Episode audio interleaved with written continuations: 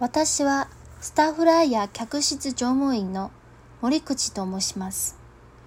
おかげさまで弊社は昨年10周年を迎え、今、新たな節目と歩み出しています。その時間の中、育まれているお客様との物語を新聞出張に行ってお伝えしたく、今回は私の体験をお届けします。自慢話のようでお恥ずかしいのですが、ご紹介させてください。ある日、機内で出発準備をしていると、膝に荷物を乗せている女性がいらっしゃいました。大切に抱きしめているご様子を見て、私は当座に空席確認をし、あるお声かけをしました。お客様はその後しばらく